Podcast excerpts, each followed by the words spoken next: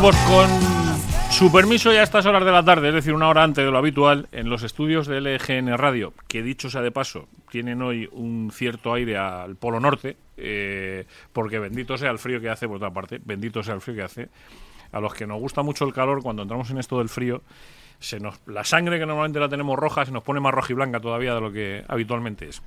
Eh, como digo, con el permiso de ustedes, con tu permiso, hoy viernes 5 de julio, desde ahora hasta las 3 de la tarde, hoy en horario distinto, durante todo el mes de julio en horario diferente, porque esta gente del EGN Radio también tendrá que tener verano y estas cosas. Es que si no, si no le echamos una manita aquí entre todos a descansar, pues tenemos un problema.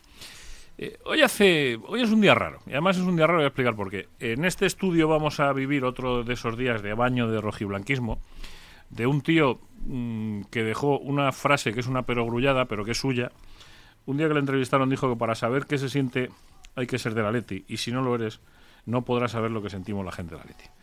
Eh, esta frase es del señor que va a estar aquí sentado esta tarde. Pero antes de eso, con Javi Gómara. Javi, buenas tardes. Buenas tardes. Ricardo Menéndez, buenas tardes. Buenas tardes. Ahora aparecerá Miguel Ángel Pérez también y nuestro invitado, que ya lo hemos anunciado en las redes sociales, que no es otro que Juan Carlos Pedraza. Pero antes de eso quiero hacer una paradita reflexiva en una información que firma el subdirector del diario Marca en las páginas de Marca, Carlos Carpio, eh, en la que asegura que el día en el que España estaba celebrando el 15, el decimoquinto aniversario de los mayores atentados de la historia, el 11 de marzo del 2019, eh, en el que estábamos todos pues mirando a ese decimoquinto aniversario y en el que además los atléticos estábamos viendo cómo viajaba el Atlético de Madrid a Turín para jugarse una eliminatoria de la Copa de Europa en la que íbamos con un 2-0 de ventaja y yo creo que casi todos, por no decir todos, pensábamos que aquello no se nos iba a ir de las manos. Pues Carlos Carpio, insisto, su director de marca, firma una información en la que asegura que ese día, el 11 de marzo, el día en el que el Atlético de Madrid viajó a Turín, Antoine Griezmann firmó un precontrato con el Fútbol Barcelona. Eh, da las cifras, da todo lujo de detalles, es decir, conociendo a Carlos desde el día que llegó a la redacción de marca, que yo ya estaba allí cuando él llegó, eh, me atrevería a decir que es una información que está bastante bien documentada. Una información en la que se dan cifras, se dan años de contrato, se dan lo que va a ganar. Y la pregunta que me hago y que le hago aquí de entrada aquí a estos dos señores, a Ricardo y a Javi, es si ese día en el que, por cierto, el Atlético de Madrid el fin de semana anterior había ganado 1-0 al Leganés y el fin de semana siguiente tiró la liga, lo poco, las pocas esperanzas que le quedaban, perdiendo 2-0 en San Mamés con el Athletic y quedándose a 10 puntos del Fútbol Club Barcelona, si ese momento eh, y si esa información de Carlos Carpio, de la que yo no tengo ninguna duda de que es veraz y por lo tanto entiendo que es cierta, era el momento para hacerlo. Eh, y pues sí, por supuesto, y ahora ya voy más allá, si este es el momento para revelar esa información, porque, ojo, a fecha de hoy, hasta donde yo sé, Antoine Griezmann sigue siendo futbolista del Atlético de Madrid. Bueno, hasta donde tú sabes. Hasta donde yo sé. Que eso es lo que parece ser, ¿no? Que hasta donde yo sé. Yo no, yo no creo que Griezmann salga con, en ese vídeo improvisado, despeinado, a anunciar que, que, se marchaba con un tono jovial si no tenía todo bien, atado y bien atado. Yo creo que esa, su, su traspaso, su próximo club, es algo que, que, conoce y que se conoce de antemano. Sí, se conoce de antemano, pero el, el hecho de, de firmar, eh, bueno, él, él, obviamente no firmaría, tendría su, su sí, abogado, su representante legal y demás.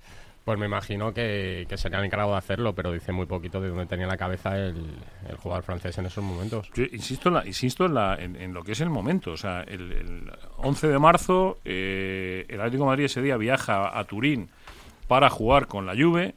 Eh, viene de ganarle 1-0 al Leganés en un partido lamentable y cuatro días después pierde 2-0 en San Mamés y las pocas esperanzas que tenía de pelear por la liga se desvanecen en San Mamés con aquellos 10 puntos de diferencia con el Fútbol Club Barcelona. Fue la, la, semana horrible del Atlético. La semana horrible, o sea, pero es que era tan horrible, tan horrible, tan horrible que insisto, es información de Carlos Carpio en las páginas del diario Marca, en la que asegura que el 11 de marzo eh, eh, Antoine Griezmann firmó su, el precontrato con el Fútbol Club Barcelona. De hecho, ya, ya, lo dijo Miguel Ángel Gil en aquella entrevista en el canal Toros, eh, en una corrida en las ventas.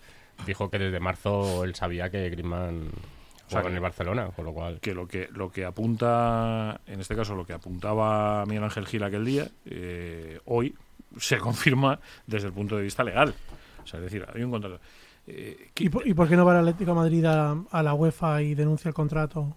la, única pregunta que te puedes hacer es qué conversaciones han, existido entre los dos clubes para, para suavizar esta, e, este, esta violación flagrante de, de, las comunicaciones que, que, se deben preservar entre los jugadores y los clubes que tienen unos plazos y que todos sabemos que no se cumplen, pero aunque no se cumplen, ni la forma, ni el fondo, ni todo lo que rodea esta situación eh, invitan a pensar en que el Atlético de Madrid debería estar muy, muy enfadado con la situación, a no ser que la conociera y la tolerara. No, yo creo que está, enfadado con la actitud del jugador. Otra cosa es que ya lo hablamos aquí hace un mes, creo, que el Atlético, pues ahora, lógicamente, eh, está en su mano intentar sacar tajada de, de, esta situación. Tienes que ser listo, no puedes enfrentar al Barça así de frente y demás, yo creo que tienes que ser listo a la hora de negociar. Si tú quieres un jugador como Semedo, pues es, a lo mejor es el momento de, negociar y, sabiendo lo que sabes, que hay un precontrato firmado desde el mes de marzo, actuar en consecuencia. yo, yo que para mi suerte o desgracia he estado seis años en comunicación política, eh, eh, yo no creo en las casualidades. Y en el periodismo las casualidades no existen. O sea, no obvio, obvio. Bueno, te puedo pasar como me pasó a mí el otro día, que voy con el coche y delante de mí revienta un coche. Entonces, pues saco la cámara, me pongo a grabar, eso sí es una casualidad. Un, suceso.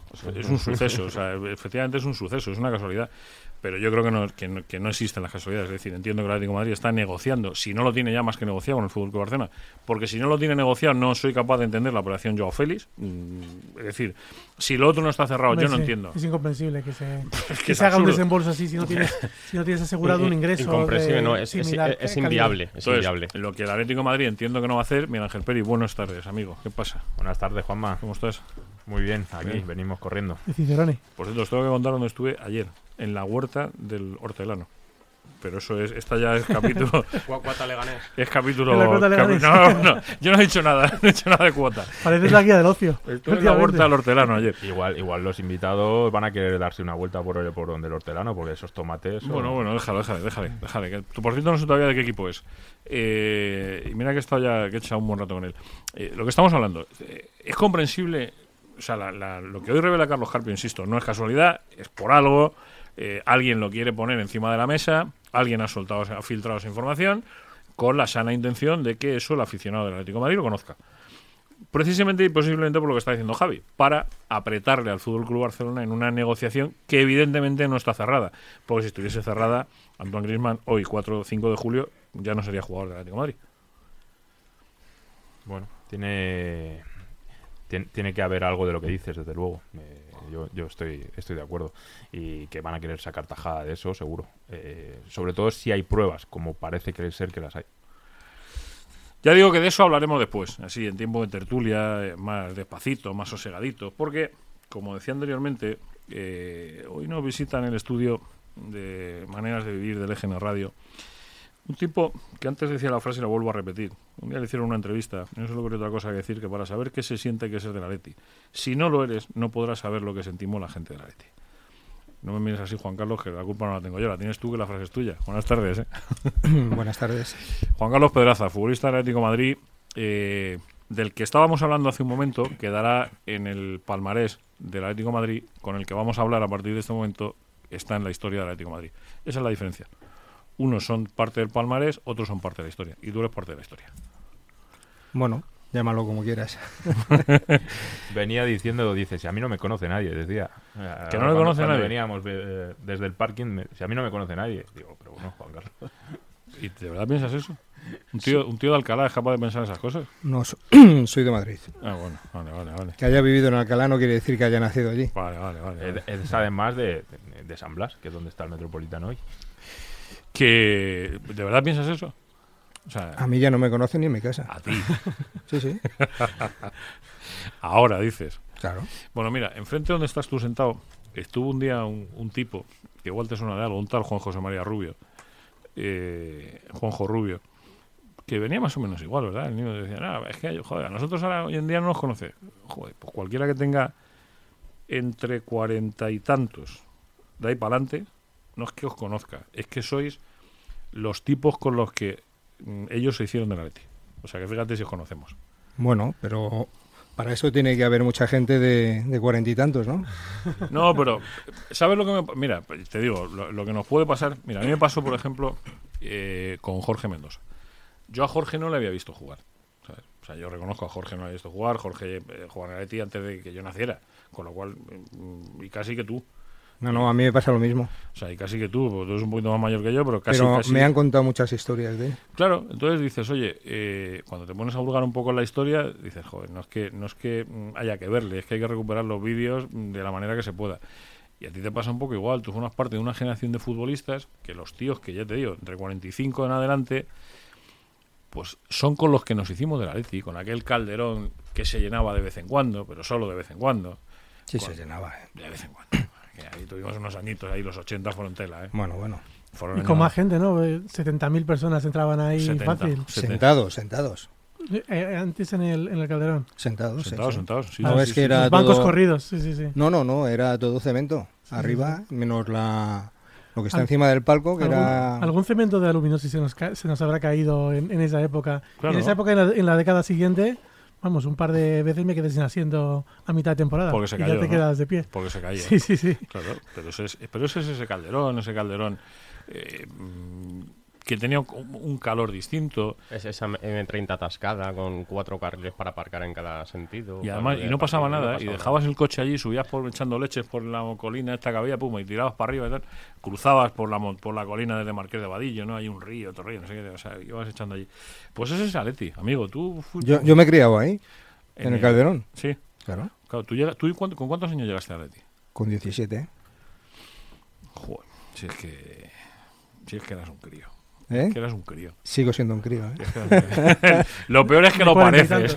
Lo peor es que lo pareces. No, no, lo mejor es que mi mente se lo cree, ¿sabes? Oye, que, que estamos hablando con la, con la persona que ha marcado el último gol en el Vicente Lo Calderón. iba, lo iba a contar, lo iba a Es- contar. ese récord solo lo puede tener una persona. Porque hubo un partido que es el que cerró oficialmente el Estadio Vicente Calderón, en el que eh, jugó pues un partido de leyendas. Partido Eh, chirigota. No, no, no, de leyendas. pues te voy a decir una cosa, llenasteis el Calderón. Sí, se llenó. Ah, O sea, Yo me quedé, me quedé, ah. como dicen ahora los chicos, flipado. O sea, aquello 28 fue, de mayo fue, ¿no? aquello fue la leche. O sea, que, Sí, eh, 28 de mayo. y de los cinco goles que hizo el Atlético de Madrid, hablo de, hablo de memoria porque igual en alguno voy a patinar. Sé que marcó Fernando, marcó Alejandro Sánchez, corregirme si digo algún disparate, marcaste tú y el último lo marcaste tú. El último gol en, la ulti- en, las, en las mallas del, del Vicente Calderón lo has marcado tú.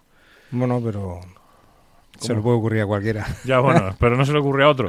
o sea, jugando un partido con Fernando Torres, que el último gol en el Calderón lo marque Juan Carlos Pedraza, tiene su guasa. Pues ya lo ves. Pues por algo habrá sido. Te habrá puesto el dedito así, el destino encima y habrá dicho, este tío tiene que ser. No, bueno, eso son cosas que. Cosas que, que te pueden ocurrir. Y, la verdad es que ese día fue un día muy emocionante. Creo que éramos cincuenta y tantos jugadores y exjugadores en, en el vestuario. O sea, imagínate, imagínate que, que Abel hizo de, de entrenador con, con el Mono Burgos, me parece que fue, y estaban como locos, ¿no? Y, y a nosotros precisamente nos dejaron para salir en la en los últimos 10, 12 minutos, ¿no? Que fue lo que estuvimos. O sea, que estar así, pues la verdad es que fue muy bonito, ¿no? Además, mm, pero es que te va a pasar, ¿verdad? Te va a pasar siempre. Cada vez que se habla de Juan Carlos Pedraza, más allá de aquel niño que llegó al Atleti, que, lo- que luego estuvo en Cádiz, que luego volvió al Atleti, que luego tal, eh, es el tío que marcó el último gol en Calderón. Y Eso va a quedar para siempre ahí. Eso es la historia. Aunque Juan Carlos no le dé mucha importancia o, No, no, o- o no quiera dársela yo es aquí que- delante, pero así es. Eso, No. eso va a quedar ahí escrito. ¿Tú eres de los que ha sufrido mucho con el fútbol o de los que no? ¿O eres de los que ha disfrutado el fútbol? Mm, A mí me fastidia, bueno, no me fastidia, ¿no? Cada uno puede decir lo que quiera, pero cuando uno, una persona del Atleti dice, no, es que soy- o, o que no es del Atleti, soy sufridor, yo no he sufrido nunca. Si, si nosotros, la gente que somos del Atleti, sufrimos, ¿qué tendrían que decir la gente de Cádiz, la gente del Racing, que yo he jugado allí en, en esos dos equipos? Entonces yo no, yo al contrario, me he sentido siempre eh, un privilegiado por ser del Atleti. Eh, Ojo a lo que ha dicho, no ha dicho por jugar en el Atleti, ha dicho por ser. Por ser del Atleti. Claro, pues ya te he dicho, si yo he empezado esta entrevista con él con una frase que es suya, que los que la gente que no es del Atleti no sabe lo que sentimos los que los del Atleti. Es que eso es algo que solo se sabe, se conoce cuando uno está, cuando lo vive desde dentro. Eh, has tenido la suerte, además, he estado mirando, claro, pues yo, yo te lo digo, yo era de esos que se hizo, que se hizo, no que se hizo Atleti, sino que creció con ese Atleti. con aquel Atleti de, de, de- de Juanjo, de Arteche, de Rubí, de Balbino, de Mingue, de Julio Prieto, ¿sabes? De Quique Ramos. eh, incluso, ¿Llegaste a compartir con Marcos Alonso vestuario, no? El primer año que, que estuviste. Eh, cuando yo subo del filial al, al primer equipo, sí, que fue el famoso, la famosa temporada del Doctor Cabeza, de la famosa, Sí, sí, la, la, la famosa liga, ¿no? Que Ahora vamos, ahora, la 81-82 aquella famosa. sí, que bueno, yo creo que la perdimos nosotros, ¿Por? ¿Por qué piensas aquí? ¿Por qué piensas eso? los jugadores. Hombre, un árbitro te puede, te puede un día arbitrar mal, se puede equivocar, puedes perder un partido, pero todavía teníamos tiempo de reaccionar y no, no fuimos capaces. Sí, aquello fue, aquello fue un poquito raro. No, no, me, está, me está enseñando Peris una, un, pues, Es un tuit suyo. un tuit que colgaste tú, hablando precisamente de lo que estamos hablando, en enero de 2016. Te- alguien te manda una foto en la que están Ruiz, Clemente Villaverde, Mejías, estás tú, Marina, Quique Ramos, eh, Rubio, y este es el que me falta por dentro. Pero qué foto, a ver, Esta foto. a que la vea. Ocho canteranos A en ocho el- canteranos en, en el primer 11 equipo. titular del, del primer equipo. ¿Quién te falta? El segundo por la derecha de abajo. Julio Prieto. ¿ves? No, Sí, Julio. sí es Julio Prieto, sí, sí, el llaverito. Es Julio Prieto. Está Ruiz, está Clemente, está Mejías, estoy yo, Marina, Quique Ramos, eh, Julio y el Pollito. Pues eso es lo que te decía. Eh, Ocho jugadores de... ocho jugadores de la cantera del... Claro, es que tampoco había para más. Sobre todo el principio de los 80 fue un poco así. No, pero... Hombre, yo creo que fue una buena jornada. Tengo- hay que reconocerlo, ¿no? Que, Ah, que fue una buena... Fue una buenísima jornada, pero tampoco había mucho de dónde tirar. Hoy cuando...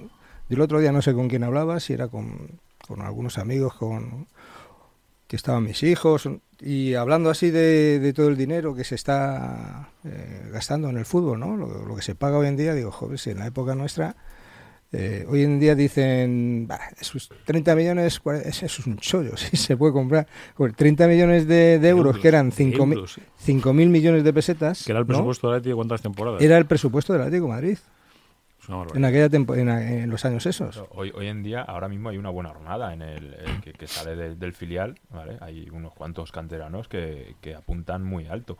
Y en cambio se hace una, una inversión por un chico de 19 años, pagando- rompiendo todo, todo- todos los récords posibles. Sí, sí. ¿Sabes lo que pasa? Que yo, eh, de aquellos años de aquel filial, eh, me acuerdo porque además había veces que el- de- detrás del partido del Atleti de las 5 jugaba el filial a las 7 y había alguna vez que jugaba el domingo por la mañana a las 12 de la mañana. Normalmente jugábamos Era- lo- por la lo- mañana. Lo de las 7 era excepcional, era, Era una- era algo muy excepcional. muy pero, alguna excepcional. Vez, pero alguna vez ibas y ya te quedabas y veías al final detrás. Nunca era. Y lo del domingo a las 12, sí, el domingo a las 12 Eso pasaba mucho. Eh, Se llenaba todo el anillo de abajo, ¿eh? Sí, sí, sí, sí, entero, entero, entero. O sea, entero. Yo además re- recuerdo un partido que lo, joder, lo cuento como anécdota porque fue dolorosa. Igual además no sé si estabas tú en aquel filial. Yo iba por la tarde al Bernabéu a ver un Madrid-Atleti. Y por la mañana jugó el madrileño con Las Palmas. Y ganó 7-3 el madrileño. Partidazo. O sea, una cosa de estas de locos en el, en el, en el campo, en el Calderón. Y yo dije, cuando salí del Calderón, dije, joder, me conformaba yo con ver la mitad de los goles esta tarde en, el Bernabéu. 5-0 ganó el Madrid. Eh, ¿Para qué diría yo aquel día nada? Pero ese madrileño es cierto que subiste, subíais, que no había más, ¿vale? Que no había más, que no daba la cosa para más. Pero es que luego habéis sido futbolistas de primera división. Es que si no valéis, no valéis. Y ahí valía todo el mundo, macho. O sea, ahí subía uno y se quedaba, subía otro y se quedaba, subía otro y se quedaba. Y gente que ha estado muchos años, ¿eh? O sea, estamos hablando de tíos que muchos años. Es que la foto esa que me ha enseñado Peris, la que has visto tú, eh, ¿cuántos años? No, esa foto, pues yo creo que es del año 83 o por ahí. 83, 84 aproximadamente. Claro. Y en, en esa época estaba a punto de, de el equipo quedar campeón, campeón de Copa y campeón. Siempre nos faltaba el escaloncito ese. Mejor Y nos es que- quedábamos, pero siempre jugábamos en. La verdad es que siempre se jugaba en En el Europa. 81 faltó un escaloncito el día de, de Álvarez Marguenda, que fue un partido que jugaste Sí, tú. sí. Salí, salí, salí. Salí a los cinco minutos. Por Rubén Cano, ¿verdad? Sí, sí. Es el famoso. Yo de aquel partido eh, recuerdo muchas cosas. Además estaba en el fondo sur, justo además en lo que hoy es el. Bueno, lo que hoy no, lo que en su día fue el Frente Atlético. Eh, No sé por qué extraña razón yo acabé viendo el partido allí. O sea, no, no, sabría, no sería capaz de explicarlo. Iba con mi padre, además, pero- entonces, pues era- fue el 81-82, aquí yo tenía, debía tener 13 años. ahí. Y, y cuando vio mi padre cómo se puso el percal, dijo, vámonos de aquí, que se valía de aquí la de Dios. Se Era, tu tercer o cuarto partido con el Atleti. Sí, sí, sí. Sí, porque yo debuté contra el Salamanca, luego me parece que fuimos a Gijón y luego fue el Zaragoza. eh, y quedaba luego, me parece, el Real Madrid y, y quedaba Valencia. Osasuna y Albacete voy a ser. Sí, no, Osasuna no, eh, Albacete no, era, era Osasuna, que se jugó en Albacete porque Eso cerraron el, Eso es, tienes razón. el Calderón. Tienes razón. Y quedaba Valencia, por eso te digo que, que teníamos tiempo de poder haber ganado, Sí, pero, pero ahí sí nos, nos dedicamos pero a no, llorar. pero no ganamos. Nos dedicamos Entonces, a llorar. Juan Carlos. no, pero yo nunca, yo, yo no, No, tú no, tú no. Y estoy convencido que la plantilla tampoco. O sea, Yo- porque ya había tíos con mucha. Vamos a ver, fue el partido del Zaragoza sí que fue verdad que, Fue muy duro, ¿eh? que nos dieron hasta en el ahí- cielo la boca. Ahí va yo, a ver cómo, cómo se vivió eso. de- Sí, no, no, no. Yo, yo fíjate, tengo una anécdota, tengo una anécdota muy buena, Casajus, el doctor Casajus. Sí. Eh, cuando estoy haciendo yo el, en el año 2003 el título de entrenador, eh, lo hacemos allí en la federación. Es un grupo de 28 jugadores que hemos sido internacionales y entonces es el primer UEFA Pro que se hace en, la federación. Y llego a las 9 de la mañana y abro la puerta. Tenemos que llegar ahí. Abro la puerta así, 9 menos un minuto, tal y cual, y me encuentro sentado a casa y digo, coño, ¿qué haces tú aquí? Dice, joder, que soy el profesor. Digo, bueno, bueno, espérate, pues que ahora vengo. Dice, ¿dónde vas? Digo, al coche por las espinilleras. todavía, todavía me acuerdo, todavía me acuerdo de todo lo que me diste aquel día, macho, ¿sabes? ¿Qué, parti- qué partido? Y, y la verdad es que es, es un tío encantador, ¿no? Pero daba cera de, de- de narices. Y nos dieron mucho. Hubo algún penalti que, que a mí, a mí, por ejemplo, me hicieron un penalti que no, que nos lo pitaron. Un par de expulsiones hubo también, ¿no? A Miguel Ángel Ruiz le pitan un penalti de un pelotazo, en- perdona por la expresión, en las pelotas, literal. O sea, el, el- Sí, bueno. es- le pitaron un penalti, lo, eso lo, lo podrá contar él, si algún día habláis con él, le dan un pelotazo, literal. Además, no sé si fue el propio Stili que el que le pega un. O sea, Stili que eh, pegan un, un balonazo. Algo raro pasó aquel día también. Sí, que se. Ya, pero se puede arbitrar un día mal, se puede equivocar y eso. Yo, yo en, mi vida, en mi vida he visto a la gente cómo, cómo se pusieron. Había vallas entonces Sí, sí, sí, sí, sí. y yo te aseguro que me acongojé. Era como orangutanes en el zoo con las vallas. No, no, sí, sí, el sí. día del descenso fue muy parecido al ambiente, ¿no? Yo, yo recuerdo una imagen. No, y- no. y- Perdóname, eh, yo me acuerdo perfectamente. de, la- del- de los huevazos. No, no, no, no, no, no, créeme, créeme, lo de los huevazos era impotencia, era frustración. Aquel día era ira, o sea, era, Sí, sí, sí, sí. era porque además el Atlético de Madrid hacía pues unos poquitos de años que no había sido campeón, eh, era el nombre del Atlético de Madrid en el fútbol pesaba mucho y la gente veía que, que la liga estaba muy cerquita, muy cerquita. Y la sensación que, tuvi- que, que- que se tuvo aquel día, bueno, yo es que lo viví en el Calderón y la sensación que recuerdo es de decir, me tiro y lo- me lo como al fulano este. Sí, no, además las vallas se movían, ¿eh? Y yo Sí, creo sí. Que, que hubo vallas que Que las, se cayeron. las sí, sí, se cayeron, se cayeron. Y, y además me acuerdo per- per- perfectamente que cortaron en lo que era el túnel de, de los vestuarios, lo que es toda la tribuna, cortó la policía por un lado, cortó por otro, no pasaba nadie allí. Se armó una de... Es No, que no, yo, no, yo horror. recuerdo la imagen de, no sé si fue portada de marca o, o de As, una señora en el campo con el zapato en la mano que, que la está retirando la, la policía. o- Pégate a ese micrófono, o el Eduardo, no sé si marido, y- funciona, que y tenemos ese- aquí el- una señora de 60 años eh, enfurecida, lo- loca perdida en el, en el césped con un zapato en, en la mano para, para que quería pegar al árbitro y, la, y la seguridad, la policía nacional en este caso llevándosela. Yo, yo esa, esa imagen que yo recuerdo que he visto que me impactó tanto que digo, ¿esto cómo pudo ser posible? Es que fue ira pura, o sea, es que era ira pura, de verdad. No os podéis hacer una idea de la sensación aquel día en el, en el campo. Eh, Peris, te has tenido acompañado, Juan Carlos. Sí, he venido muy bien, muy bien acompañado. Con, con Ed- con Eduardo, que ya no, no es la primera vez que nos visita. Tiene carnet ya de maneras de vivir. Sí, lo O sea, eh, el presidente de la, de la Unión de Peñas Tenemos que tiene... afrontar la, la fusión con la Unión de Peñas aquí de maneras de vivir. Sí, Estamos sí, aquí- sí, sí. Siempre tenemos a alguien a, a bordo. Bueno, Y todos, encantado de recibirle, ¿no? todo sea, todo sea que acabemos eh, antes o después haciendo una peña de la que se llama maneras de vivir. Eso es. Y aquí cada cual que se la ventile como pueda. Sí, Mm, sí. Que acabe viendo una peña que se llama de vivir. Eduardo, buenas, ¿eh? Buenas tardes, amigo. ¿qué Tú te acuerdas de aquel día también, ¿no? Perfectamente, estaba en el campo. Y no tengo los mismos recuerdos que Juan Carlos. Claro, Juan Carlos lo vivía desde abajo. No, Juan lo Carlos vivía, es que debió- vivía de Juan- otra Juan manera. Carlos vivi- vivía el Sí, ruido, sí, o sea, y el, y el dolor de estar allá abajo, o sea, la, la- la indignación de la gente aquel día en el campo fue tremenda, efectivamente. No- yo no recuerdo otro día igual ni parecido. no, no, no, el no, campo. porque el descenso era, era ya la confirmación de que estabas, de, Sí, de- sí, de sí. lo que había pasado y tal. Pero aquel día era la sensación de que te estaban robando una liga. y que alguien me perdone por la expresión, pero No, no es así, es así. Por que eso yo que salimos- no coincido con Juan Carlos, porque lo que pensábamos los aficionados es que nos estaban robando la liga. yo, yo- yo es la sensación con Yo la que sigo Juan, pensando Juan 30 Carlos dice que no con la cabeza. ¿eh? Juan Carlos dice que no con la cabeza. No, yo sigo pensando lo mismo. Que, Esa- que esa liga tuvimos ocasión de levantarla y no se levantó. Fue- Nos fue- dedicamos a Fue- lamernos fue- heridas. Fue culpa, fue culpa nuestra. Igual no era casualidad culpa- que, que el segundo gol lo ma- marcase Valdano y que en el banquillo estuviera Leo en Hacker, ¿no? De, de- de aquel Zaragoza. Sí, pero Joder, luego vas. tú ya, ya estamos aquí, ya estamos estamos ahí. conspiranoicos otra vez. Pero tú luego vas al Bernabéu y, y pierdes, vas a Valencia y empatas, vas a Gijón y empatas, me parece que te perdido. Sí, había no sé qué. O sea, que había un pequeño margen, pero no podías perder, ¿no? Entonces, ahí la culpa yo creo que la tienen todos, la tenemos todos los jugadores. Yo como era un chavalín que acababa de llegar, pero también tuvo mucha culpa García Tráez, que era el entrenador. Así de claro te lo Sí, digo. sí, es O verdad. sea, no, no, te lo digo ¿Y porque... qué, qué ambiente había en el Eso, vestuario? eso es, el discurso del del vestuario, ¿cuál era? Eh, es- ¿Era ese el, el que, el que dices tú que, que la estamos cagando? ¿O era de... qué mala No, porque suerte? yo creo que yo creo que José Luis que era un era muy vehemente, ¿sabes? Pero luego era un cacho de pan. Y, y bueno, pues en, en definitiva nosotros debutamos con él, ¿no? Como, ent- como entrenador, pero yo tengo que reconocer que el día del que el día del Bernabéu los jugadores cuando hizo la alineación y todas estas cosas y los jugadores los veteranos se miraban unos a otros y, yo creo que ahí eh, perdimos opciones porque a mí me lo, que a mí me ordenaba pues eh, me costó muchísimo trabajo. Juan Carlos, para, para la gente que nos escuche, ¿quién eran los veteranos entonces? Es decir, pues claro, yo, yo de la plantilla me acuerdo de, los- de los nombres que te he dicho y tal, pero ¿quién eran los que mandaban en aquel vestuario en, en ese momento? O sea, ¿Juan Carlos Artech era de los, de los veteranos en ese momento ya? ¿O estaba...? estaba ahí entre Pinto y Valdemoro sí. O sea, eh, estaba estaba Robbie claro. eh, quien estaba también eh, ¿Marcelino estaba ya?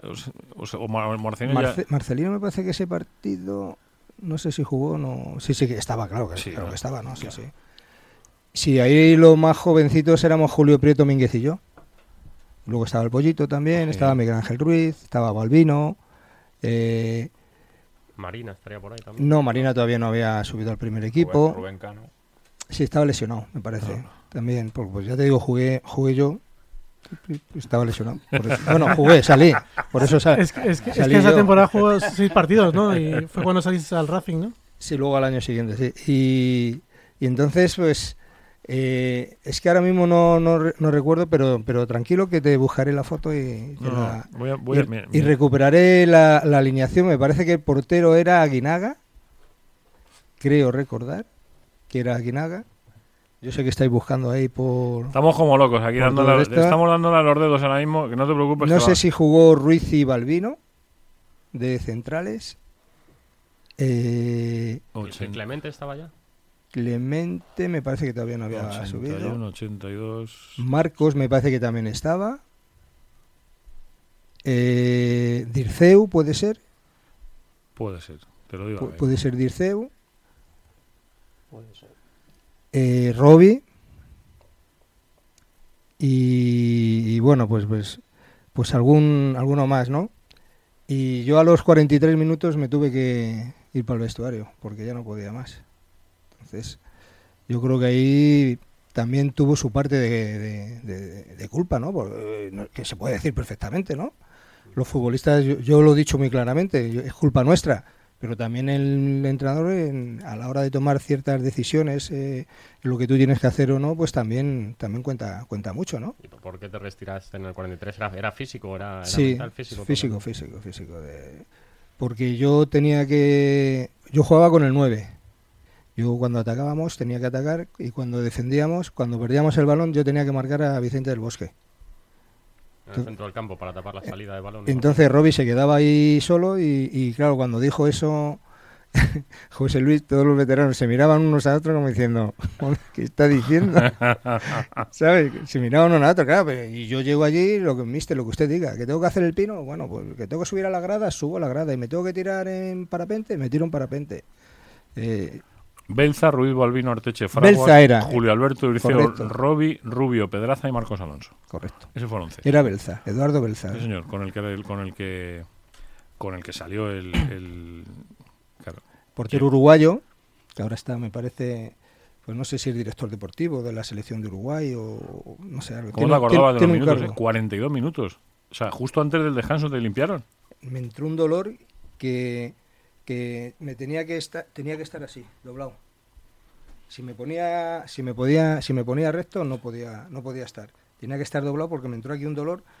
Bueno, me tuvieron que infiltrar, estuve, estuve cuatro o cinco días fastidiado y luego ya pude. Estaba mirando lo que tú decías. eh, el Atleti pierde la jornada 31, 1-2 con el Zaragoza en ese funesto partido.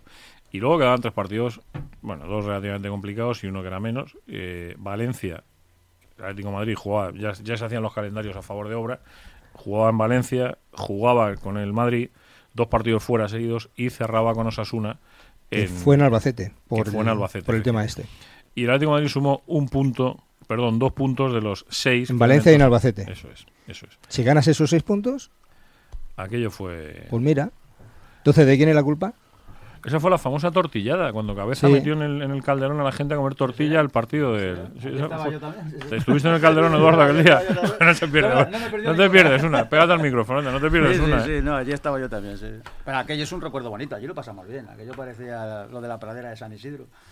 Pero insisto, Juan Carlos, la afición estaba muy indignada con lo que pasó aquel final de temporada. Aquello olía claramente a persecución eh, arbitral, digas tú lo que digas. Perdona, pero yo no estoy contigo. Bueno, pues, te Es que te tiras mes y medio sin ganar en esa, en esa final de temporada, entonces claro, por mucha ventaja que, que saques, A ver, Si es que yo creo que las cosas hay que reconocerlas.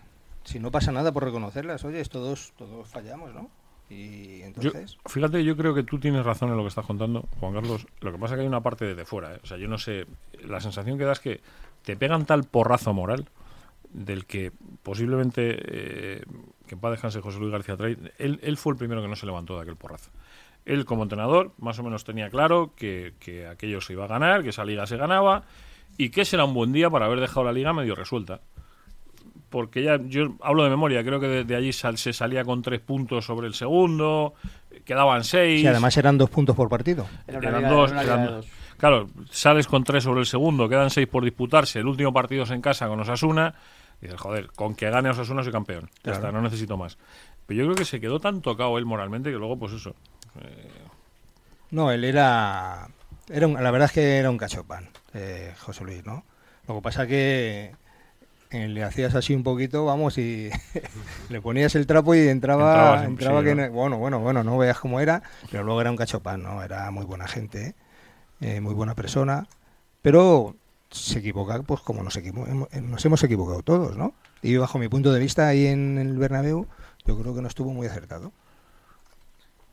¿Es, es, Juan Carlos de tus peores recuerdos en el Atleti? Esa, esa liga perdida. No, no, para mí es... mm, Vamos a ver, todos los recuerdos son buenos. No, o sea, es cuando asciendes ahí. Es una pena porque yo me he quedado con las ganas de haber sido campeón de liga. Podríamos haber sido campeones de liga. fuiste ¿no? de copa, ¿no? Fuimos de Copa, de la Supercopa, y fuimos subcampeones también de la Recopa. O sea que de poder haber quedado, dice, bueno, pues en tu, en tu currículum pues te queda que eres campeón de esto, campeón tal, tal, tal. Pero como decía Luis Aragonés, dice, del subcampeón no se acuerda ni su prima, ¿sabes? Se Entonces, eh, bueno, pues te queda ese sabor agridulce y luego, pues más adelante, pues la verdad es que tampoco se tuvo, siempre quedábamos ahí segundos, terceros ahí, siempre para disputar eh, competición europea, pero faltaba ese ese pequeñín, pues no, lo sé, no sé lo que po- podría ser, eh, lo que lo que nos hizo falta, ¿no? No, Pero el caso es que estábamos ahí y, bueno, tampoco eh, ganabas 3-15. O sea, no te creas que, que ahí se ganaba, ¿sabes? O sea, que, que por eso te digo, pero no tiene que ver nada. Yo me siento muy orgulloso de haber jugado en mi equipo. Pues de estar en la grada los domingos a, a luego poder estar en el, en el terreno de juego, pues fíjate. Eso ¿no? para los atléticos es muy especial, ¿no, Juan Carlos? O sea, eso de estar viendo el fútbol. Te digo porque acabas de decir una frase que a un tío, un tal Fernando Torres, que es muy de Fernando Torres esa es, frase, es sí. que se la ha escuchado. O sea, que para él, de- el pasar de estar en la grada de recoger pelotas a jugar en, en, en, en el Atleti, que eso es la hostia. O sea, por eso digo que eso, eso es de ser muy. Hombre, yo, yo era socio, yo estaba viendo allí, yo me acuerdo cuando cuando vi a debutar a Pereira y a Leiveña, que vamos, madre mía, eso era algo tremendo, ¿no? Y de ir a ver a José Logio Gárate y esas cosas, ¿no? O sea que... Hace no mucho tuvisteis en la... En, en- en mayo fue, cuando juntasteis a... Abril. En el homenaje En a... abril fue el homenaje en el que contribuyó Armando Ufarte, mucho Juan Carlos. De hecho estuvo en el once inicial la noche antes. Sí, sí, sí. Lo ha contado Sí, él. sí, sí, Yo no sí, digo sí. nada, lo ha contado él. O sea, no estoy pero diciendo que nada quiero especial. aprovechar para agradecerle públicamente a Juan Carlos la colaboración que tuvo con nosotros, con, con la Unión Internacional de Peñas, para organizar el, el homenaje a Garate. De hecho, la persona que convenció a José Eulogio para que le hiciéramos el homenaje fue Juan Carlos porque se resistía, no quería. Se negaba y se negaba y se negaba y no quería y no quería. Hecho- y le tuvo que convencer Juan Carlos. De hecho, el día antes o dos días antes dijo que no iba. Efectivamente, lo puede contar Juan Carlos porque él es el que lo ha vivido. O sea, que encima a, un- a uno de esos que están ahí en el top de esto de, de las leyendas, esto que he dicho antes, que hay algunos que estarán en la, en la estadística, eso que lo buscarás y aparecerán, y otros con los que siempre hablaremos de la Leti. Eh, a uno de esos le tuviste que decir, ¿qué vas a hacer? Hombre de Dios, ahora que te tenemos esto organizado. Es que es tan... tan normal. ¿Puede ser normal? Sí, la palabra es La normal. palabra, ¿no? Normalidad. Y, y dice, no, no, que yo no estas cosas. Digo, pero si es lo más bonito que te pueden hacer. Y además todavía, todavía lo vas a sentir y vas a disfrutar, ¿no? Porque desgraciadamente hay jugadores que ya por muy muchos homenajes que le hagan no se van a enterar. Con el caso de Peiró, de Collar, ¿no? Y, entonces digo, eso tienes que hacerlo, tío. Digo, pero vamos, digo, si no, yo te voy a buscar, yo te lo que tú quieras, pero tienes que hacerlo. Tú, eso es lo más grande que te pueden hacer. sentía abrumado, ¿no? De- de- de- que, que como que él no, me, Hombre, no, no, no, para no no sentirse. sentía que, me- que mereciera. sí, eso. sí. Enrique, o sea, Eduardo, para no sentirse, o sea, con lo que, con lo que montasteis allá aquel día. Sí, sí, sí, la verdad es que estamos orgullosos de lo que hicimos. Joder. Vuelvo a repetir que nos ayudó mucho Juan Carlos, nos ayudó mucho Roberto Solozábal con las leyendas, evidentemente. Y fue un gran día para todos, sobre todo, siempre lo digo, para los que ya tenemos canas, porque claro, todos los que estaban allí son eran compañeros que habían jugado con, con José Eulogio. Tú eras el más jovencito prácticamente, o de los más jovencitos de todos. Que la mayoría ya eran Roberto es más joven que él. bueno, pues por ahí, por ahí andaré. sí. Fue un gran día, fue un día, un día maravilloso, que a ver si lo podemos repetir pronto. Oye, Y- y tuviste, contamos con vuestra presencia. si Dios quiere, sabes que ahí estaremos. Eh, antes que nada, antes que nada quiero decir una cosa que luego se me da a la cabeza. Eh, nosotros hacemos este programa, entre otras cosas, gracias primero a que estamos en los estudios del EGN Radio, eso siempre de agradecer. Y segundo, a que eh, Gourmet Sport, que es una maravillosa firma que tiene productos licenciados del Atlético de Madrid en muchos aspectos gastronómicos, mm, www.gourmetesport.com, com, ¿no? Peri, que luego se me olvida, com. Eh, donde uno se mete da gusto, aunque llegue el verano, aunque estemos ya en época de, de decir... eh, eh, claro, lo que pasa es que la o sea, el vacío este existencial que uno tiene desde que acaba la temporada hasta que empieza la siguiente ya ha pasado, ya estamos, eh, ya estamos liados otra vez. Y, y al final, pues estamos otra vez en el, en el jaleo, ¿no? Tuviste a Luis Aragonés también tres años de entrenador, ¿no? Sí. Eh, de hecho, otra de las fotos preciosas que tienes colgada en tu cuenta de Twitter es una con Luis vestido de traje, Ah, sí. que era muy difícil. O sea, ver a Luis vestido de traje Con el cigarrillo, claro. debía ser aquel día algo especial. O sea, eso era algo No, especial. no, no, no. Había muchas veces que. Sí, sí, sí, bueno, bueno, bueno. Pues entonces con los años le fue el, el traje ya le quedaba grande. Bueno, Ya veces. es que Luis era, era Luis. ¿Cómo, cómo eh, o sea, eh, ¿qué entrenador, qué recuerdas de, Luis Aragonés entrenador? No digo de fuera de, porque fuera sería de una manera y, y- y como entrenador estoy convencido que era de otra. Pues mira, era.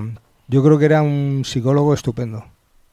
Sí. Te comía, te comía la oreja y te ibas al espejo y decías. Te empezaba a decir Soy que mejor. usted, usted es rubio, alto, con los ojos azules, no sé qué, tal y cual. Te empezaba a comer la oreja. ta, ta, Aquellas ta, ta. imágenes con Reyes, ¿tú te, te- te viste identificado ahí en alguna... Aquellas imágenes cuando se encara con Reyes en, en la selección. Luis eh, Aragón es motivador, ¿no? Sí. Usted es mejor que el negro, usted el negro se lo come. Sí, bueno, pero- pero eh, eso, eso era Luis en esencia, ¿no? Y entonces, eh, cuando terminabas de eso, te ibas al espejo y dices, joder, qué alto soy, qué rubio soy.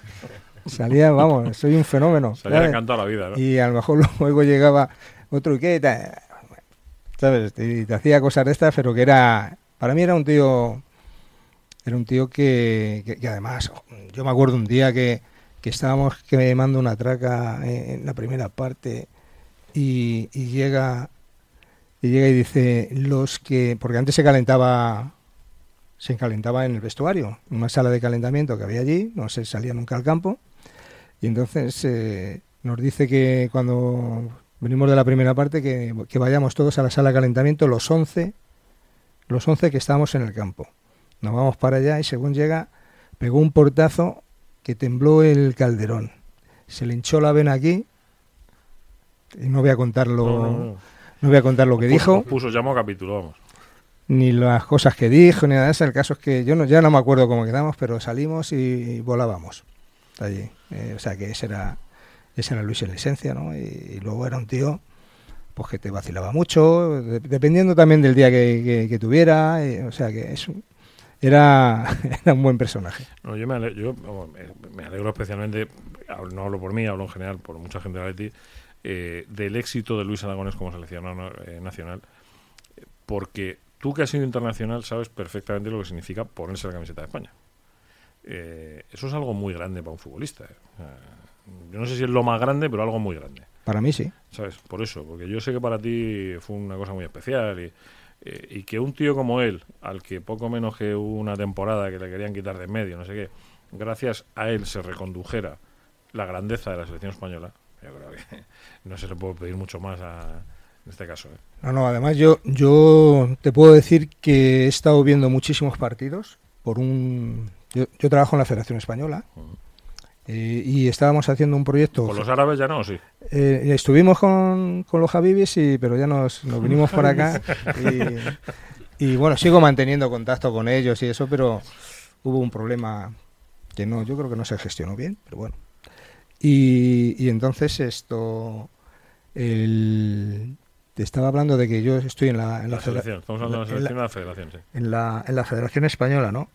Y no hay, no hay una cosa más bonita, ¿eh? no hay una cosa más bonita que, que tú puedas estar en un terreno de juego escuchando el himno de España. Mm, A ver, que me digan, que me digan que estás en el terreno de juego y escuchando el himno de España. Eso es lo más bonito que te puede ocurrir. Y que lleguen y que te empiecen a decir, no, que... A mí hay, a mí hay gente que me fastidia mucho que haya, que haya dicho lo contrario después de haber sido internacional, ¿no? Que me ha dolido mucho. Entonces, pues El- bueno, ¿tú, tú debutas con la selección en el 83, en el 82. 82. Primer partido de O sea, Miguel la- Muñoz. La, la clasificatoria para la Eurocopa del 84. Eh, Vale, después vale. del Mundial. Después del Mundial partido de- con Islandia, ¿no? con Islandia. Eso es. Sí, Me sí. acuerdo del partido como fuera ahora, macho. No sé. Yo Sí. es que- porque era muy raro ver a alguien de la Leti en la selección. Es que no Sí. era fácil ¿eh? en aquel momento. Bueno, la verdad es que fui el único que, Ah, que estuvo con En el la... momento y después. Hay que recordar que Gaby se ha ido sin jugar un solo partido con la selección. no, no, no, vamos a ver. Sí, pero hubo un momento que parecía que había una confabulación judeo-masónica. Bueno, ya lo dijo Rubio aquí, que, que parecía que había una, No, una cierta política de querer que, que fuera una extensión de Real Madrid, pero básicamente. vamos a ver, la- la pero es que él ha dado la, la lista de canteranos, de esa foto de ocho canteranos, eh, el trabajito que costaba llegar meter a uno en la selección. ¿eh? O sea, lo que había que sufrir para meter a un tío del Atlético de Madrid en la y que la trayectoria versus el calibre de jugadores es ridícula, de casi todos los jugadores grandes que han pasado por- en esos años 80, en los 70 del Atlético de Madrid por la selección española, es muy inferior a lo que su calibre futbolístico y, y su trayectoria misma indicaba. No, no tenían esa recompensa de la selección. Llegaba de vez en cuando, pero de manera muy aislada, por lo menos esa sensación Hombre, siempre ta- dio. también eran menos partidos, es verdad. Se jugaban menos partidos. Sí. Entonces, eh, bueno, era complicado. Era complicado y, y bueno, pues... eh, Hombre, yo, no, yo no sé si, si lo que si lo que estás haciendo es que, que además tendrías razón, es poner muy en valor a la gente que iba a la selección. Lo que pasa es que lo que dice Peris, chicos que llegaban a una convocatoria tras otra y decía, joder, macho, claro, cuando apareció Juan Carlos Pedraza en la selección, decía, me cago en 10, por fin. Joder, un tío. ¿no? Vamos a- Por eso me acuerdo del partido aquel con Islandia. Y porque encima va y mete gol. encima marcó, sí, señor. Luego marcaste mucho más. ¿o? Pues oye, yo así luego de cachondeo con, con amigos míos y eso, digo, joder, pues eh, digo, el, el gol mío tuvo el mismo valor que el, que el 12-1 a Malta. Nos ha jodido. Es que sin, sin ese gol, Claro, sin esos tres puntos, porque, No eran dos puntos. perdona, sin esos dos puntos, adiós la luz. Claro, por eso te digo, digo, pues tiene el mismo valor, joder. Es más, si no se hubiese ganado aquel partido, el de Malta no hubiese servido para nada. No hubiese servido para Juan nada. Carlos es un tipo que ha marcado goles en todas las categorías, segunda B, segunda división, primera división, en Copa del Rey, con selecciones, en UEFA, no sé si te queda en Recopa, creo que no llegaste a marcar. En En la Recopa, la Recopa no marqué porque estaba es lesionado. la única que te queda de la que has jugado, yo creo que es la única competición en la que, en la Sí. que te queda por marcar. Hombre, yo no era un goleador goleador. Si me hubiesen puesto de 9-9 a lo mejor sí. Te Pero- falso 9 que se lleva ahora. Sí, sí, la verdad. ¿Sabes lo que pasa? Que yo creo... ¿Sabes quién, perdona, ¿sabes No. quién me puso así? Joaquín Piro. Yo soy futbolista gracias a él. Sí. Sí. ¿Por? ¿Por qué gracias a Joaquín? Te digo esto porque tú cuando llegas a, cuando, cuando empiezas en el, en el Atleti, es el momento en el que Marcos y Julio Alberto se van al Barça un año Sí. después. Y, y a ti hubo gente que ya te puso la etiqueta del sucesor de, de Marcos. Y Marcos era Marcos y tú eras tú. Está claro. Pero, pero alguien se empeñó en que tú fueses extremo derecha como era Marcos Alonso. Sí, bueno, me, me- donde empecé a jugar de extremo derecha, digamos, es en, en Santander. Me llevó allí Fernández, Fernández Mora, Moruca, que le llamaban, y le preguntaron a Arteche y esas cosas, como Arteche era de de Santander y todo esto, ¿no? Y, bueno, pues habíamos jugado contra ellos en la temporada anterior, en segunda, pues el, me llevaron para allá. ¿Qué, qué ocurre? Que luego cuando llego al Atleti, pues me, me recupera el Atlético de Madrid y vuelvo a estar de, de extremo derecha, pero eh, de hecho en, en- cuando debuto con el Atleti se lesiona Rubén Cano, salgo yo, en el Bernabéu salgo con el 9 y con Joaquín Peiró juega con el 9. Joaquín Peiró fue el que me, me condujo. Me dijo, usted de esta manera no va a jugar así. Porque yo, yo jugaba en el madrileño y era de los chupones. eh, y además se jugaba por las tardes. En al principio cuando llego yo al madrileño se jugaba por las tardes, a las 4, 4 y pico, ¿no?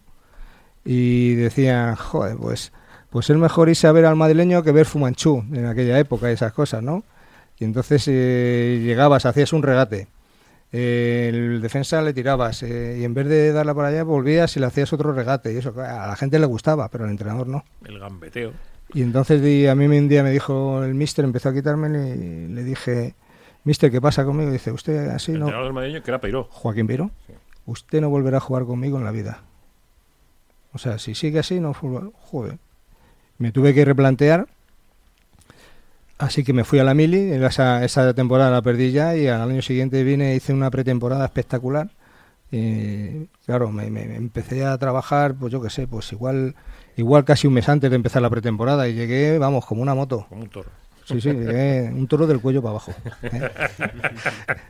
Y, y entonces ahí fue cuando un día Joaquín Peiro eh, jugaba de nueve, era un chico, Víctor Porras, que falleció hace poco, era uno de los que decían que era el sucesor de José Logio Gárate, era un chico muy bueno, tuvo una lesión importante y entonces él tuvo ahí un día, no, mister, que me duele, no sé qué, y pum, y me llegó Peiro y me puso de nueve. Jugamos contra, me parece que era contra la Insidesa en segunda vez, ahí en el Calderón, ganamos 5-0, metí tres goles y a partir de ahí es cuando se inventó el pressing, ¿sabes? Y con Joaquín Peiro de esa manera eh, jugué todos los partidos y, y al final yo creo que llegué a ser futbolista por él. Oye, un paréntesis. eh, ¿La experiencia de Cádiz cómo fue? Porque, Buenísimo. porque eso es. Estábamos hablando antes que yo tengo la duda de si en Cádiz llegaste a jugar más minutos que, que en cualquier temporada. Digo, una temporada, la temporada de Cádiz, jugaste más minutos que cualquier temporada en el Atleti. Yo me fui a Cádiz porque salía de la lesión, una lesión, y precisamente eh, estábamos en Segovia y me habían llamado de Cádiz. Estaba Manolo Cardo de entrenador. Sí. ¿Coincidiste con Mágico ayer no? Sí. Buah, Y pues yo-. Y yo hablé con el mister y le digo, mister, tengo que hablar con usted, con Luis. Y me dice, bueno, comemos y, y a la hora y después de la siesta hablamos. Y fue cuando el, cuando ocurrió el, el famoso hasta luego de Luis, que se metió en la habitación y ya no se supo nada de él. Dejó, dejó el Atleti y luego vino, me parece que fue Vicente Miera. Y entonces yo, claro, como no hablé con él, digo, joder, pues ¿qué hago? Claro, y me estaban diciendo, oye, o te vienes o qué haces, no sé qué. Y yo salía de la lesión, digo, joder, si me quedo aquí voy a jugar, voy a- no voy a jugar, a mí yo necesito jugar para rehabilitar mi, mi rodilla y todas estas cosas, tal igual, que luego se me quedó hecho una birria, ¿no? Pero bueno. Y total, que me fui a Cádiz y sí, coincidí allí con el, con el mago. Te decía esto de Cádiz porque eh, a ti te recuerdan en Cádiz. A ti la gente de Cádiz te recuerda. Yo me lo pasé muy bien. O sea, pero, es que- pero te lo pasaste bien y lo, que, y lo que es más importante, aparte de pasártelo bien, que es una ciudad maravillosa, Cádiz es, eh, el que no conozca Cádiz, no, es una de las ciudades que uno se debe morir sin conocerla. Además da igual la época del año en la que vayas, ni carnaval ni gaitas, en la, en la época que sea. Pero la gente se te recuerda, o sea, es decir, eh, y, y es, es complicado recordar a un tío que fue además contemporáneo de el que pasa por ser el mejor futbolista en la historia del Cádiz. Nos, nos fuimos el negro Cabrera y yo. allí. Los dos. Sí. Nos ¿Y fuimos quién, allí. se lo, se- quién se lo pasaba mejor, tú o Mágico? Mágico.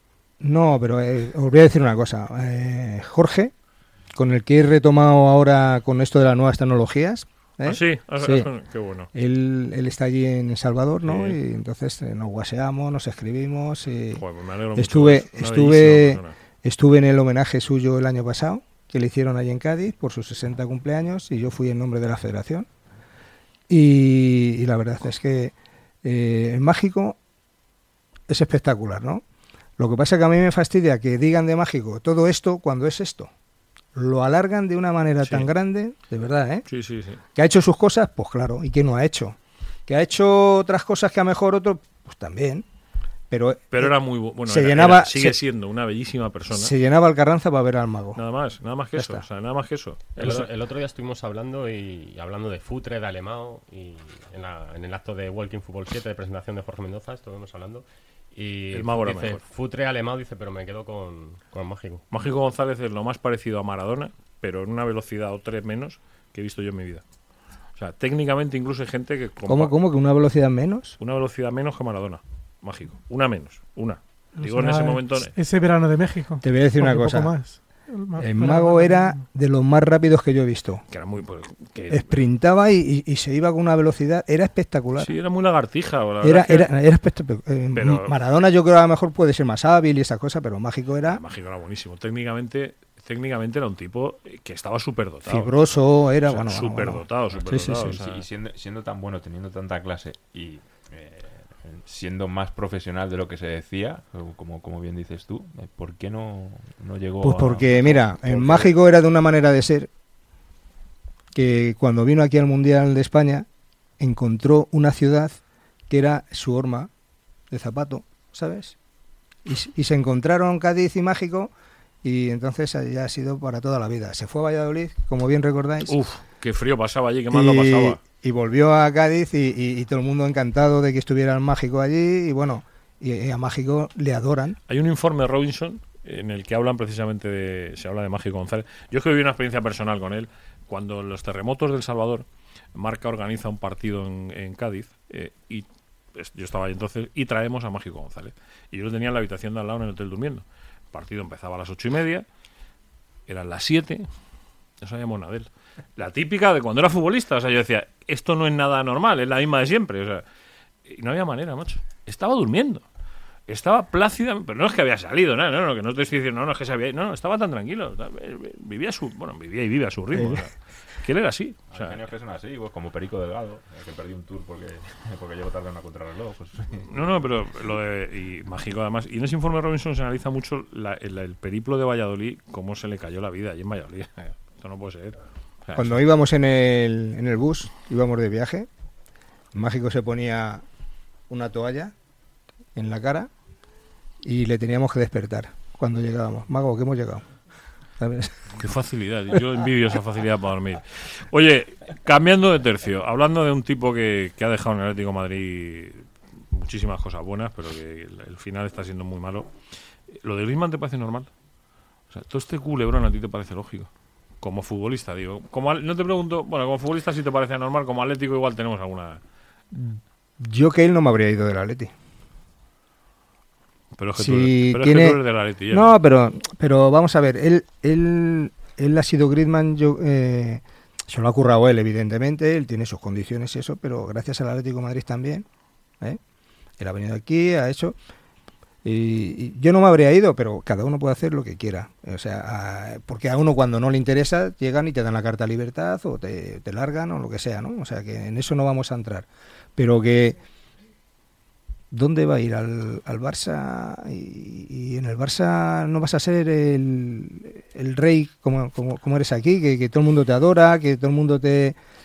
Hombre, si, si el Barça cierra esa maniobra a cuatro mm, de la que se está empezando a hablar, con Griezmann, con Luis Suárez, con Messi y con la posibilidad de que vuelva a Neymar, que es que de Bertomeu yo le nombraría inmediatamente ya ministro de Hacienda en este país, porque ese tío tiene una facilidad, macho, para gestionar la pasta que no la, no, no la tiene nadie. Le van O sea, 100 millones en sueldo solo en eso. No, no, por eso digo, o sea, pero si ese tío es capaz de, de hacer eso, de aglutinar eso, yo, vamos, ministro de Hacienda. Le vas a preguntar a Juan Sí, Carlos le voy a decir a Juan Carlos que él como, como canterano, hemos visto que en enero se fue Lucas, ahora se ha ido Rodrigo Hernández, dos canteranos del Atleti, que en teoría su sueño era llegar. ¿Tú lo entiendes como canterano del Atleti? ¿Tú hubieses actuado igual? ¿Hubieses salido de la misma manera que ellos? Vamos a ver. Eh, cada uno puede hacer lo que le dé la gana. Partiendo de esa base. Partiendo de esa base, ya está. Sí, es verdad. Sí, ¿eh? sí, sí. Eh, Lucas, ¿por qué se habrá ido? ¿Porque le da mucho más dinero que en el Atlético de Madrid? Bueno, eh, Rodri, Por hay que recor- estilo. Rodri hay que recordar que estuvo en el Atlético de Madrid y se fue al Villarreal porque no le querían o no sé qué, tal y cual, ¿no? Luego vuelve al Atlético de Madrid y ahora dice, bueno, pues ahora me voy. ¿Por qué se va? Las cosas tienen un porqué, pero mm, yo, por ejemplo, no le sé, ¿no?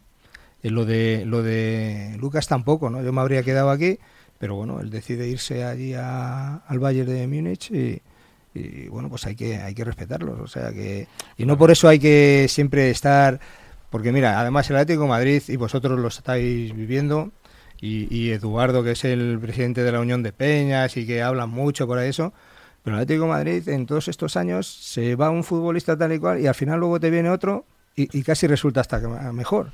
Y yo estoy viendo que están haciendo un equipo que a mí me está gustando mucho. ¿Qué quieres que te diga? ¿Que se, que se están gastando un pastizal? También es verdad. Porque lo han ingresado.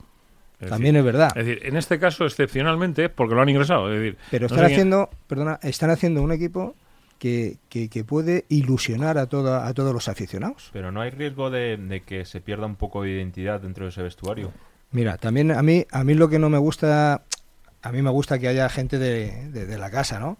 Pero ahora en, en todos los equipos, si tú te pones a, ver- a analizar las plantillas, tienes dos de Madrid, tú te vas al Manchester City, tienes un inglés, dos ingleses o tres ingleses, el resto son extranjeros. Eh, hablas, eh, miras en el Real Madrid, miras en el Barcelona, el miras en el campeón de Europa Atleti, está lleno de ingleses, ¿eh? ¿eh? El campeón de Europa, es- que El está lleno de ingleses. bueno. Está lleno de ingleses. ¿eh? Claro, y, y- y bueno, pero, pero ¿cuántos equipos hay en esa circunstancia? Los, los equipos importantes go- gordos, ¿cuántos Que no, hay? que no, que no, pues si te lo digo precisamente porque no es. Porque hoy en día est- estamos viviendo un mundo que no es que no es aquel mundo tuyo. O sea, no es aquellos ocho canteranos y dos extranjeros y una pinceladita que lleva de no sé dónde. No, este es otro mundo el que nos ha tocado vivir. ¿Sabes? Si estoy de acuerdo contigo, si lo que estás diciendo estoy completamente de acuerdo contigo. Lo que pasa que luego, en el corazón de los atléticos, pues insisto en lo que decía al principio, hay gente que queda en el palmarés y en la historia y en la estadística y tíos que sois el corazón.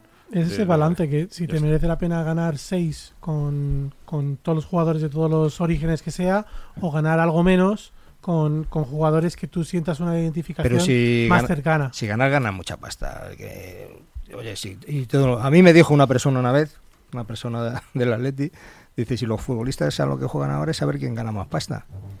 O sea, no a ganar títulos, a ver quién gana más pasta. Y lo peor es que no son los futbolistas, sino el que tienen por detrás, que es el representante, que necesita que los futbolistas se muevan. Oye, yo tengo, yo tengo una duda que es salirme Tienes totalmente una, del... tienes una tú, tienes una Javi, nos vamos. Vale, tres, vale, ¿eh? por, por eso, es que no me voy a quedar sin, con la duda. El, el día del, del partido este del Calderón, yo hablé contigo al final del, del partido y me dijiste algo que a mí me sorprendió mucho. Me dijiste que ese era tu mejor recuerdo. Yo te pregunté, ¿cuál es tu mejor recuerdo con la camiseta de Atlético de Madrid? Y yo no sé Hombre. si te viniste arriba porque acabas de marcar un, un- un gol bastante importante o- y me dijiste, este es mi mejor recuerdo con el Atlético de Madrid. Sí, tengo muy buenos recuerdos. ¿Eh? Tengo muy buenos recuerdos. Cerrar el calderón no es malo, ¿eh? Pero, pero que te vayas, aunque sea un partido chirigota, como veníamos hablando, Que da igual. eh, dices, coño, pues el, el último gol del Calderón. Joder, yo, yo me acuerdo cuando debuto con, la sele- con el Atlético de Madrid el día del Salamanca, un día importantísimo.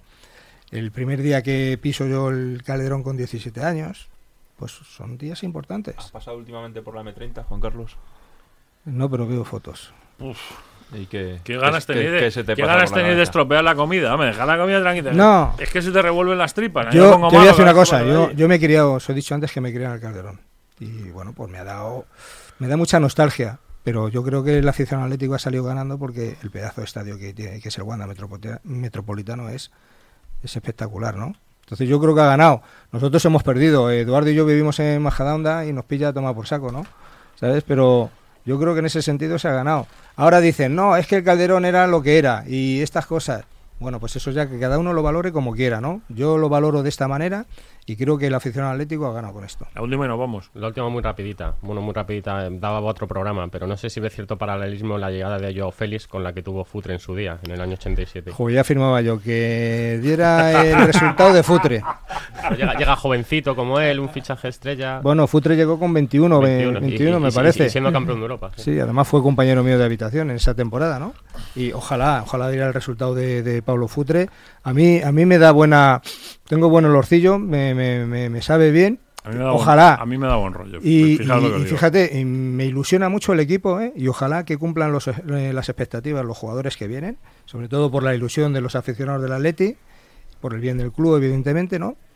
Pero le tienen que respetar las lesiones, se tienen que adaptar y, y, bueno, todavía hay jugadores que, que tienen que- no que los hayan fichado, que están ahí, que todavía tienen que, yo pienso que van a, va- van a explotar bien. Juan Carlos Pedraza, muchas gracias. ¿eh? Daba- la verdad es que daba para cuatro horas. ¿eh? O sea, Y eso que el no, y tío eso que no le marcó- conoce nadie, dice El él. tío que marcó el último gol en el Calderón. El tío que durmió con Futre durante una temporada cuando llegó el portugués. No, no, yo no dormí con Futre, ¿eh? Estábamos en la misma habitación, ¿eh? Estábamos en la misma habitación, ¿eh? O sea, mi compañero siempre ha sido Julio Prieto. Yo siempre digo por ahí que he dormido más con Julio Prieto que con mi mujer. Pues seguro, en la misma habitación. En la misma habitación. Bueno, sí, sí. vamos a- Eh, un tipo que compartió vestuario con Mágico González eh, en Cádiz. Un tipo que se hizo futbolista en el Calderón eh, y que sabe lo que es ponerse el escudo del Atleti, llevarlo Y en no hemos sacado a Santander. Un Sí, tipo que en Santander dejó, eh, bueno, un trocito de su corazón se lo trajo y él dejó ahí otro cacho importantísimo. Y menos mal que no le conocía a nadie, ¿no? Menos mal, sí. Menos No, mal. no viene a cuento, pero es mi primer cromo. O sea, yo tengo aquí un- La una sensación de déjà de importante. Y que tuvo tres presidentes en el Atlético de Madrid: Cabeza, Vicente Calderón y Jesús Gil. Eh, Y que por encima de todo es un gran atlético. como con esa misma frase que es suya, que empezábamos, con esa acabábamos, cuando uno no sabe lo que es ser de la Leti si no es de la Leti. Pues efectivamente, las cosas son así. Juan Carlos Pedraza, muchísimas gracias. ¿eh? A vosotros. Que sean muchas más. Eduardo, presidente, muchas gracias. ¿eh? A vosotros, como siempre. Ricardo, muchas gracias. ¿eh? Gracias, Vaya baño de rojo y blanquismo que nos hemos dado hoy, ¿eh? Ahí, De ahí, estos de muy- los- vaya de baño los de buenos. atléticos. Vaya baño de atlético de los buenos, Javi, ¿eh? Sí, señor. Pero bueno, de verdad. los que hacen falta de vez en cuando. Peri, gracias, ¿eh? Ah, a ver si se acuerda alguien más de, de Pedraza, que dice que nadie se acuerda de él. Joder, menos mal. Menos mal que no se acuerda nadie. semana El episodio 31 del libro Maneras de Vivir. Juan Carlos Pedraza. Ya veremos con qué lo bautizamos. Eh, Ane, muchas gracias, corazón, por haber hecho que Gracias a vosotros. Hasta la semana que viene. Nos vamos, Chao. sean buenos.